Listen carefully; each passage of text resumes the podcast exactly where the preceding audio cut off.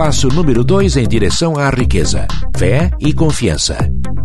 Fé dirigida torna todo pensamento pleno de poder. Você pode erguer-se a alturas ilimitadas, impelido pela força ascendente de sua nova autoconfiança. A fé é o químico-chefe da mente. Quando a fé se une ao pensamento, o subconsciente apanha imediatamente a sua vibração, traduzindo essa força espiritual e transmitindo-a à inteligência infinita, como no caso da oração. As emoções da fé, do amor e do sexo são as mais poderosas emoções positivas, quando as três se unem, elas têm o poder de fazer o pensamento alcançar o subconsciente, onde se transforma em seu equivalente espiritual. A fé é um estado de espírito que pode ser induzido ou criado por afirmação ou instruções repetidas ao subconsciente a partir do princípio da autossugestão. Considere, por exemplo, o propósito pelo qual você está ouvindo este audiolivro.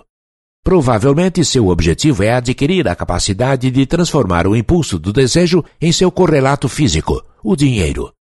Seguindo as instruções dadas, você poderá convencer o subconsciente de que acredita que receberá o que deseja. Isso agirá sobre o que você acredita, de modo que o subconsciente o devolverá em forma de fé. Em seguida, você deverá elaborar planos definidos para procurar o que deseja.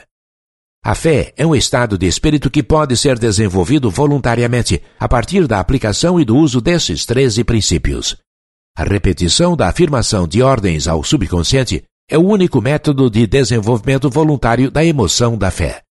Qualquer impulso do pensamento que se transmite repetidamente é finalmente aceito e operado pelo subconsciente, que começa a traduzir o impulso para seu equivalente físico, pelo processo mais prático que se pode obter. Os pensamentos que se conectam à emoção e se misturam à fé começam imediatamente a traduzir-se em seu equivalente físico a se materializar.